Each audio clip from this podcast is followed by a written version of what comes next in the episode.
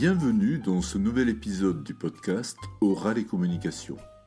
Ce podcast vous est proposé par le blog Au son du fleu. Cet épisode traite de la communication non verbale. On parle également de comportements non verbaux. Ces comportements non verbaux sont essentiels dans toute communication orale car ils véhiculent une foule d'informations en plus de la parole. Dans l'épisode d'aujourd'hui, nous traiterons de l'importance de ce que l'on appelle l'espace personnel, ainsi que des gestes et des mimiques accompagnant spontanément notre discours.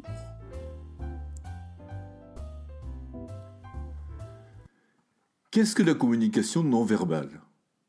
Ce que l'on appelle communication non verbale ou encore comportements non verbaux, ce sont les gestes, les mimiques, les postures et attitudes ainsi que les modulations vocales accompagnant naturellement notre discours ou par lesquelles nous réagissons aux propos d'autrui. Supposons une interaction où les locuteurs sont dans un même espace et se voient, euh, une pièce de la maison, un bureau, un café, un jardin public. Chacun des locuteurs agit sur l'autre en permanence. Celui qui parle mène le jeu, provisoirement, mais il est continuellement influencé par les comportements non verbaux du ou de ses interlocuteurs. Ainsi, le locuteur en place est encouragé à poursuivre sur le même ton s'il perçoit des signaux d'approbation chez le protagoniste. Signaux tels que hochement de tête, sourire, production de signes vocaux d'acquiescement tels que hum, ah, mais il a vite intérêt à changer de stratégie de discours si son vis-à-vis manifeste son manque d'intérêt, par un soupir, un regard qui se détourne, un froncement de sourcils, un raclement de gorge traduisant une certaine irritation, etc. Comment peut-on expliquer ces comportements non verbaux? Lorsque nous évoquons nos émotions, nos sentiments, le, vocabulaire pardon, nous fait souvent défaut et nous recourons aux gestes et aux mimiques. Peut-être vous souvenez-vous d'une publicité qui passait à la télévision il y a quelques années de cela. C'était la publicité vantant les mérites d'un parfum, et c'était un homme qui parlait. Et euh, le parfum lui rappelait la jeune femme qu'il aimait. Et il ne trouvait pas les mots pour en parler. Il disait Ah, elle est tellement. Hmm, elle est si. Et tout passait par le regard, par le sourire, par les gestes, et on voyait à quel point il tenait à cette femme, à quel point il en était amoureux. De même, les mots nous manquent fréquemment lorsque nous exposons des idées abstraites, des plans compliqués. Hein. il est assez classique de tracer en l'air à l'aide des mains les contours des schémas. Tu sais, j'habite une maison, quand tu rentres, la première pièce à droite, c'est la cuisine, tu continues le long du couloir, euh, ensuite, euh, quand tu vas à gauche, tu tombes sur euh, la chambre à coucher, etc., etc. On accorde beaucoup plus d'importance aux signaux non verbaux que verbaux pour interpréter l'attitude de l'interlocuteur. Il est dit couramment que les trois quarts des informations sont transmises par les canaux non verbaux dans un échange parolier, et ce depuis les années 70 qui ont vu l'explosion des études portant sur la communication non verbale. Alors ce genre d'affirmation fait généralement sourire les spécialistes des sciences dures dans le secteur SHS, sciences humaines et sociales. Sauf que personne ne dénonce. Un mot-clé, dès qu'on aborde le non-verbal, concerne la kinésique. Alors qu'est-ce que la kinésique? C'est une discipline qui s'intéresse à l'interaction mouvement-parole. Ce domaine recouvre l'étude des mouvements du corps, des expressions du visage, du regard et des postures pendant l'échange conversationnel. Et il est très difficile de contrôler tous ces mouvements. Pour faire bonne figure, c'est-à-dire pour arborer un masque social, il faut maîtriser un ensemble de réactions motrices très diverses et souvent incontrôlables car inconscientes. Un bon monteur peut tromper par ses propos. Voyez nos hommes euh, politiques, des experts, des orfèvres en la matière. Mais un geste ou une mimique peuvent contredire tel ou tel propos à n'importe quel moment. Il est beaucoup trop difficile de contrôler tout ce que notre corps peut communiquer.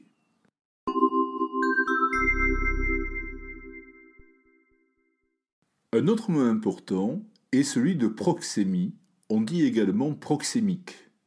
Ce terme a été forgé dans les années 70 par Hall, l'auteur de l'ouvrage très connu Le langage silencieux. Tout individu transporte en permanence partout avec lui un espace intime, une sorte de bulle. Lorsqu'un intrus pénètre à l'intérieur, ceci est immédiatement ressenti comme une agression.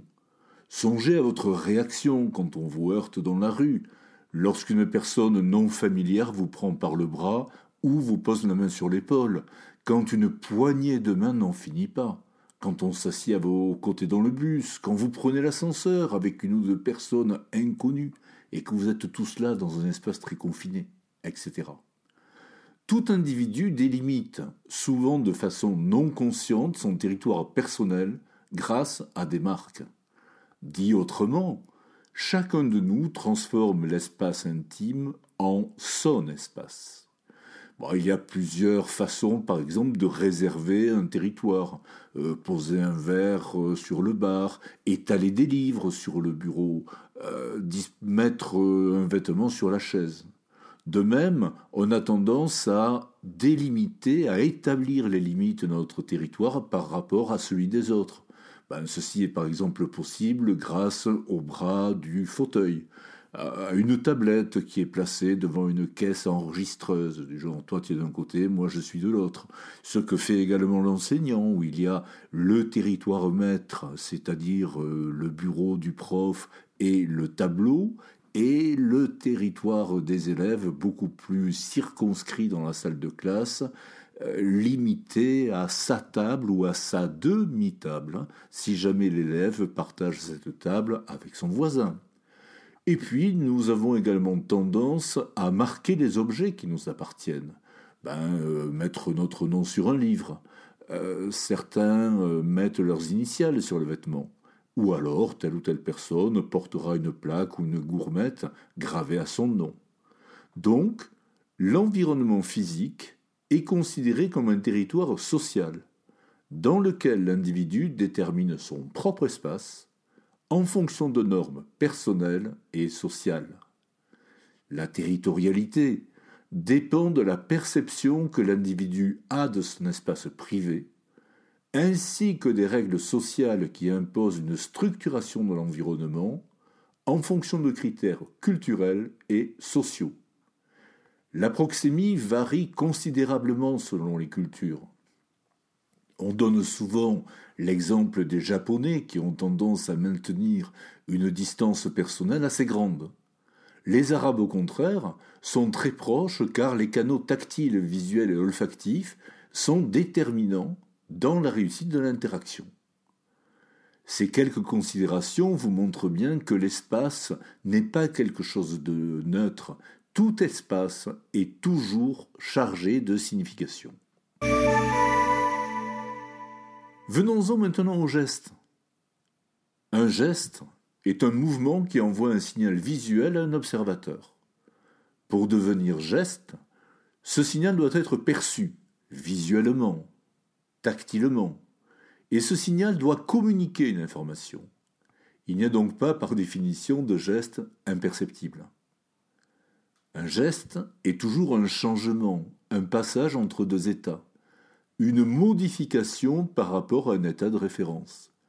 Un geste ne peut être décrit que par rapport à une position du corps, soit un ensemble fixe plus vaste. Ce qui rend d'ailleurs extrêmement difficile euh, tous ces dictionnaires euh, des gestes qui nous donnent toujours d'énormes descriptions, mais euh, l'écrit est tellement important que le dessin figé ne se laisse plus appréhender. Précisons également qu'un geste n'est pas un simple mouvement biologique. Il relève toujours d'une intentionnalité, consciente ou non, obligée ou non, intentionnalité voulue ou consenti.